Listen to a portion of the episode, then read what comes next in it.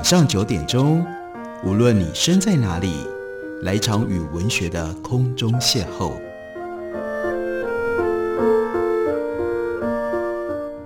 杨照谈书，邀您一同遨游文学世界，认识古今中外的经典之作。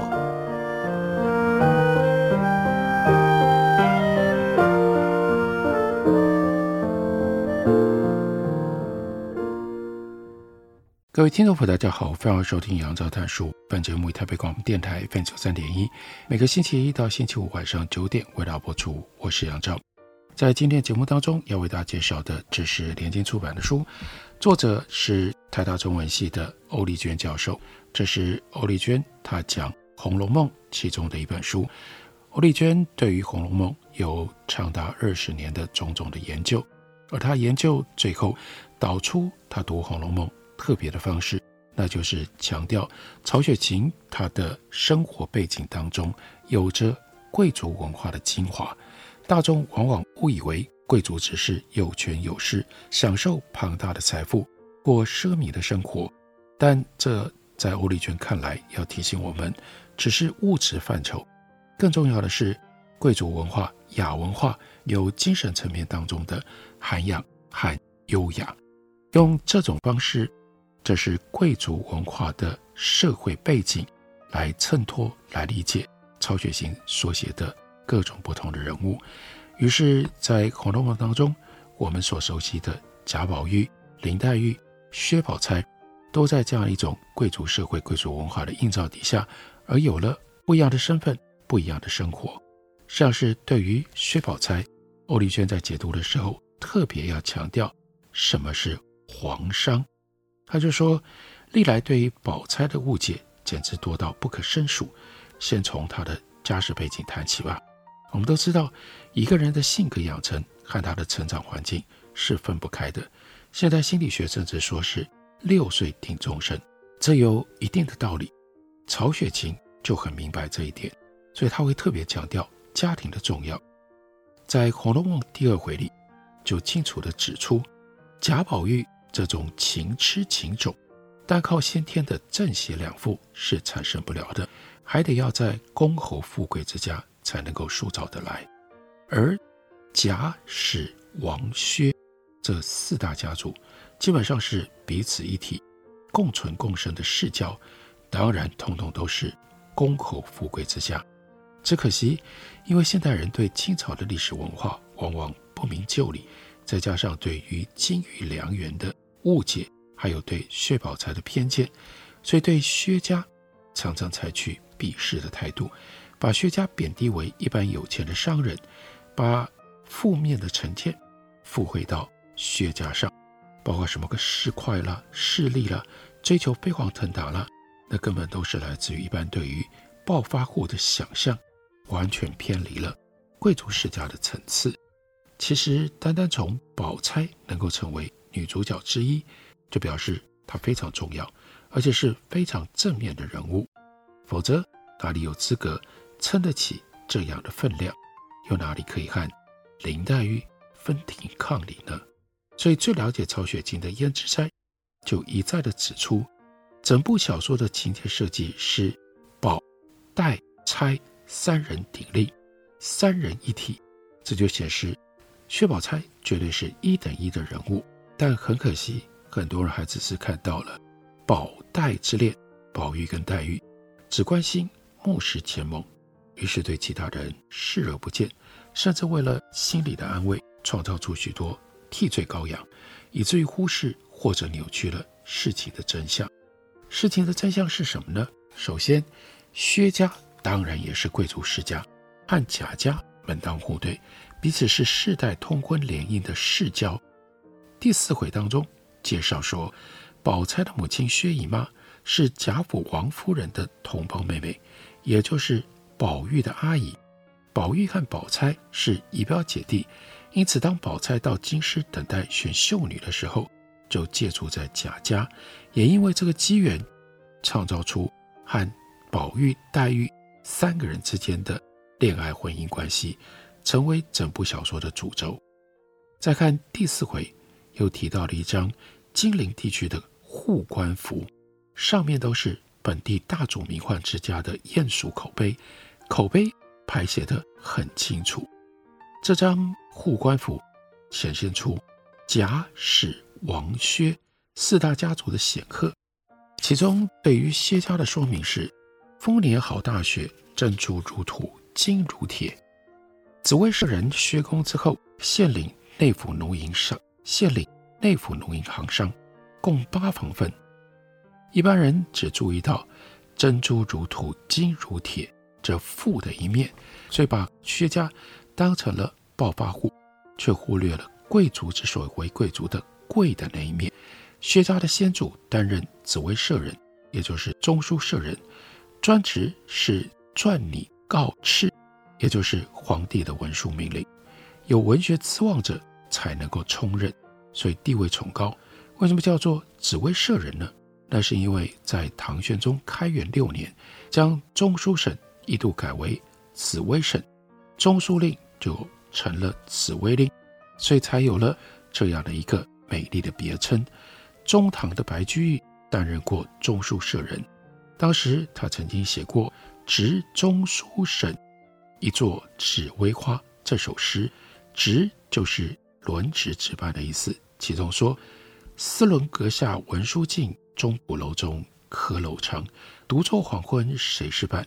紫薇花对紫微郎。”司伦阁也就是朝里皇帝诏书敕命的地方。白居易当中书舍人而自称为紫微郎，印证了这个历史典故。薛家的祖宗是饱读诗书的文化精英，也是朝廷的重臣。所以是传统社会里最高等级的诗礼之家。第四回就说薛家本是书香济世之家。第四十二回，宝钗说他们家也算是个读书人家，祖父手里也极爱藏书，就是这个原因。但不止如此，那张护官符上面又说薛家现领内府奴银行商，那又是和皇家十分密切的贵族世家了。因为其中所说的内府指的是内务府，内务府是清朝主管皇室一切事务的衙门，也是清朝最大的机构，由内三旗所组成。什么是内三旗呢？原来清朝有很特殊的制度，那是八旗，八旗的旗人和一般百姓区分开来，自成一个独特的群体。八旗都有自己的褒衣，在满文里，褒衣是。家里的的意思，所以他们算是仆人，不过绝对不是奴隶，和一般人的法律地位是一样的，只是因为要伺候旗主，所以相对的算是仆人而已。但康熙的时候，把八旗当中的上三旗的褒衣给独立出来，直接隶属于皇帝，归内务府所管，所以就形成了叫做内三旗。这么一来，这些上三旗的褒衣。就脱离了八旗，所以他们不只不是奴仆，反倒是和皇帝很亲近。欧丽娟就特别讲，我做研究的时候才赫然发现，原来内务府坐落在紫禁城，也就是北京故宫博物院当中，那里已经不能说是天子脚下，那简直是清朝的心脏地区。因此，内务府的成员，也就是内三旗，一旦受到重用。甚至会比朝廷大臣更有权势，更为富贵，所以形成了内务府世家。曹雪芹自己的曹家就是这一类的氏族，所以在《红楼梦》里就反映了内务府世家的特点。例如薛家现领内府奴营行商，意思是他们现在领的是内务府的奴营，也就是国库的银子。而所谓行商，那当然绝不是一般商人。或者是行脚小贩，而专此著名的广州十三行行商，这些行商在广州专门做的是国际贸易，又称洋行。但薛家不只是行商，还更是其中最有地位的，叫做皇商。《红楼梦》第四回就描述说，这薛公子幼年丧父，寡母又怜他是一个独根孤种，未免溺爱纵容。遂至老大无成，且家中有百万之富，现领着钱粮，采办杂料。这薛公子五岁上就性情奢侈，言语傲慢，虽也上过学，不过略识几次，终日唯有斗鸡走马、游山玩水而已。虽是皇商，也因经济世事全然不知。不过赖祖父之旧情分，户部挂虚名，支领钱粮，其余尸体自有伙计老家人的错办。所以这就是皇帝的商人。这皇商虽然只有一两个人，但在广州十三行当中，他们势力最大，可以说是上通皇室，势力遍及全国，乃至于近海远洋的超级企业家，垄断了欧美进口商品的贸易，极为显贵，并非一般权贵可以相比。这是欧丽娟读《红楼梦》特别的方式，她一一的追究小说里面的角色。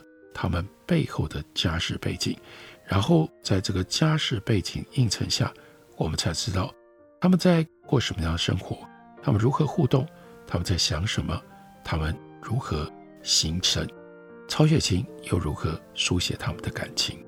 我们休息一会儿，等会回来继续聊。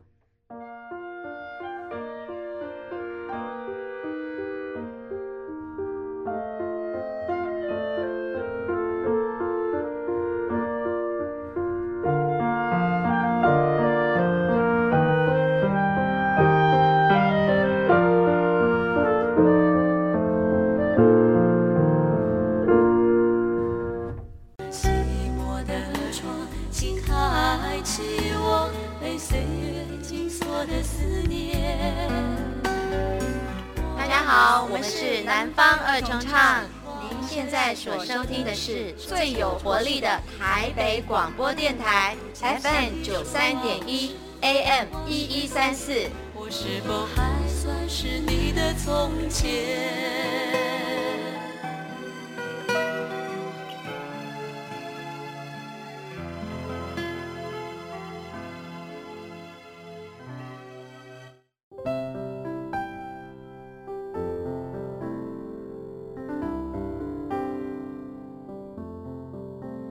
听见台北的声音，拥有颗热情的心，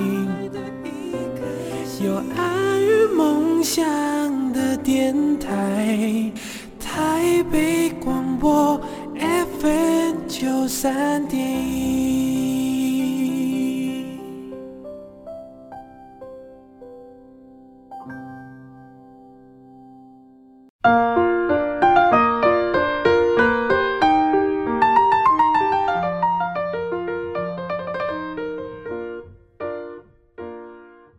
感谢你继续收听《杨照谈书》。本节目为台北广播电台 FM 九三点一，每个星期一到星期五晚上九点，为大家播出到九点半。今天为大家介绍的，这是欧丽娟教授所写的《红楼十五钗》。在这本书里，我们来看一下欧丽娟如何重构这书里面很特别的一位女性角色，那就是秦可卿。她说，这是众金钗里最神秘的一位少妇，秦可卿。这个人物。让人眼花缭乱，简直是雾里看花，摸不着里路。因为曹雪芹自己就故弄玄虚，闪烁其词，难怪到今天大家对可卿的生死还是争辩不已。必须说，这个秦可卿实在是最特殊的一位女性，历来对她的揣测也最多。最有趣的是，她的故事明明是最完整的，因为她是整部《红楼梦》里最早死去的一位金钗。在第十三回一开始的时候，他就过世退场了，所以这一回的回目上是说秦可卿死奉龙禁尉。照理来说，头尾完整，应该最没问题。偏偏关于秦可卿这个人的阴影却最是朦胧不清。那欧丽娟要提供给大家的一些解释，她认为全都有凭有据，因为曹雪芹是在写小说，不是在编八卦故事。所以一切要从小说的内容去找线索。当然，最了解曹雪芹的胭脂斋也提供了很重要的宝贵资料。看可卿的家世背景，看人格。贾家宁王府第五代的贾蓉娶了秦可卿为妻。第六回说，贾蓉是一个十七八岁的少年面目清秀，身材俊俏，轻裘宝带，美肤华冠。他所迎娶的正妻，当然是门当户对。所以第八回介绍了秦可卿的家世背景，说他父亲秦业现任银善郎，年近七十，夫人早亡，因当年无儿女，便向养生堂抱了一个儿子，便一个女儿。谁知儿子又死了，只剩女儿，小名唤可儿。长大的时候，生得形容袅娜，性格风流，因素与贾家有些瓜葛，故结了亲，许给。贾蓉为妻，这段常常被读者拿来发挥，给予秦可卿在性格处境上的解释。不过呢，往往是错误的，错以为秦家高攀了贾家，又以为秦可卿是一个卑微的弃婴，所以连带出现其他错误的推论。秦家是不是高攀了贾家的问题？曹雪芹明白地说，秦业现任银善郎，又提到他换囊羞涩。大家就以为那是一个小官，配不上国公府。其实这是想当然耳。贾家在降等承袭的过程当中，以荣国府为例，贾赦现袭一等将军，早就已经不是国公爷了。而宁王府这边也一样，贾珍因为代替离家修道的父亲贾敬承袭爵位，所以爵位上还是属于第三代。第十三回说贾珍。世袭三品爵，威烈将军，和贾赦类似，但他的儿子贾蓉就只是江南江宁府江宁县监生，那是一个没有头衔的学生了。至于秦业，他所担任的营缮郎，这是曹雪芹虚拟的官职，但以营缮的工程性质来说，这必然是属于工部。而明清两代工部设有营缮清吏司，主管。皇家宫廷跟陵寝的建造、修理等事务，其中设有员外郎，职等是从五品。这官一点也不算小。第三回提到贾政现任工部员外郎，那应该是秦业的同事了。所以秦业的身份一点也不卑微。更何况一个文人能够在朝廷当官，那堪称是十分尊荣的社会地位。我们再看第十六回说，秦业死了之后，秦钟也跟着染疾病重，临终前魂魄依依不舍，因为还纪念着家中无人掌管家务，又记挂着父亲还有留积下的三四千两银子，而这笔遗产足以让刘姥姥家过一百五十年的生活，这当然是个大数目啊，所以秦家不能叫做清寒。把秦业当作是一个芝麻绿豆的小官，认为秦可卿出身卑微，那是一大误会。还有第二大误会，更多人主张说可卿来自于养生堂，这是一个来路不明的弃婴，形成了严重的自卑感。嫁到贾家之后，才能委曲求全，受到公公的胁迫，做出乱伦的行为。但这个说法是更大的误会。其实她已经被秦业收养，秦可卿就名正言顺是朝廷五品官员的女儿。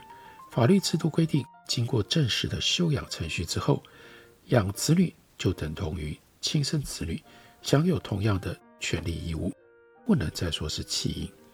秦可卿一定是在很优渥、很受宠的情况底下，堂堂正正长大的。我们看两个地方，一个是她的名字。一个是他的教养，他的小名叫可儿，就是可人儿的意思，用来赞美性情可取或者是有才德的人。再更进一步的细究，欧丽娟就提出了他的解述，欧丽娟就提出了他的解释。从人情事理来推敲，最有可能的原因应该是秦可卿根本是秦业自己的私生女。因此，他才割舍不下，舍不得让亲生骨肉流落在外，通过收养把她带回身边，并且这个私生女应该是在某一种拜德的男女关系下所孕育的，才不敢直接带回家，得先暂时放在别的地方。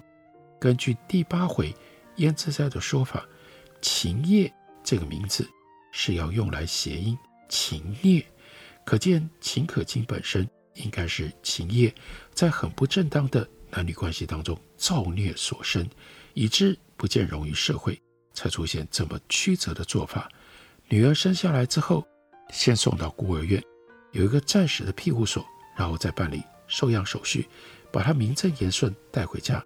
但是单单只抱一个女婴，又太奇怪，会起人疑窦，所以采用了障眼法，同时收养一个男婴，那就比较不会那么突兀了。明白了这段隐情之后，就不要再穿凿附会，也不要用七音来解释可卿的性格跟处境了。她就是一个朝廷五品官员的女儿，从小在优渥的环境当中长大，受到了良好的教育，具备了完美的条件，这是她可以被放进到十二金钗政策的关键，也是她可以嫁入宁王府的原因。那么秦可卿到底代表了什么？欧丽娟有这样的一段说明，她说：“可卿因为重欲的关系而生病了，病了半年左右的时间。虽然病入膏肓，出现了癌症或其他重病末期病人常见的恶体质，以至于全身的肌肉消耗殆尽，整个人消瘦到了极点。但这个时候，她还是有行动能力，可以轻微的活动。而在养病的过程当中，可卿有足够的时间。”回想过去，反省自己，痛定思痛之下，十分悔恨自责，因此，在一个夜深人静的暗夜里，独自用微弱的力气走向天香楼，上吊自尽来赎罪。这种亲手了结罪恶的谢幕方式，虽然并不能改变悲剧的下场，但却可以让可卿恢复一点尊严。毕竟，他是正十二金钗之一。而浪女回头的觉醒跟悔悟，总有那么样的一点悲壮，令人身心悲悯。相比之下，贾瑞始终执迷不悟，只让人觉得可耻又可笑。因此，可卿最后的悬梁自尽可以说是必要的、不可或缺的。只可惜，因为这段情节被删掉了，以至于削弱了力量。难怪很懂得艺术的曹雪芹，他不愿意完全放弃这个安排。只删不改，尤其保留了太虚幻境，很明显的预言，于是引起了争讼不休，实在是很特殊的情况。总结一下这一章，欧丽娟她所讲到的重点：第一，秦可卿最私密的寝室里充满了情色的暗示，那并不是宝玉的性联想，因为那个时候宝玉根本没有相关的知识，所以是要用来暗示秦可卿本身的。情色偏好，要铺垫秦可卿和贾珍的爬会关系。第二，两个人之所以会发生爬会事件，并不是贾珍片面用强逼真所致，而是情际相逢这句所指出的两情相悦。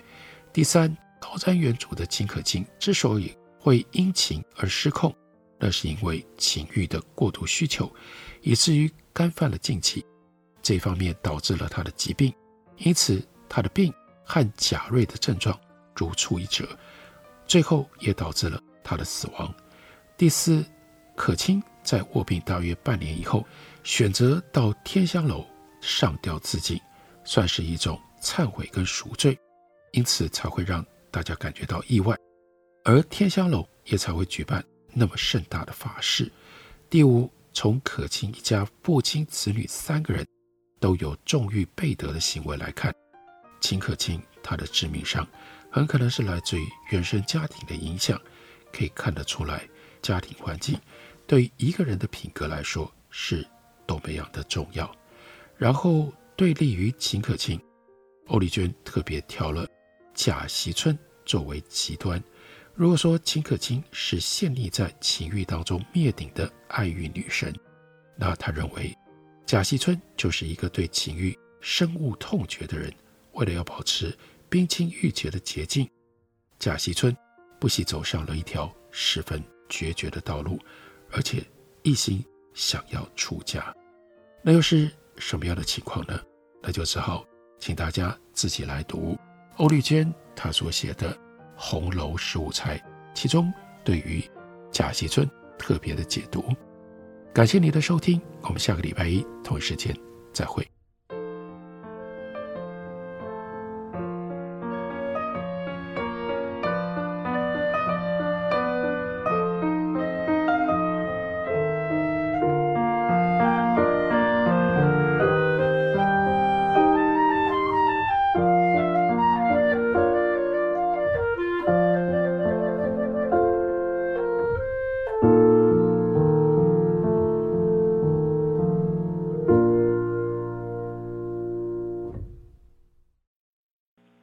的电话无法接听，请稍后再拨。The number you have dialed is not available.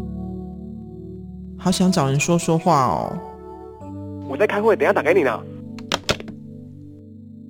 需要的时候，怎么你们都不在身边？一九二五依旧爱我，卫福部二十四小时安心专线一直都在。生活没有过不了的难关，珍惜生命，拥抱希望。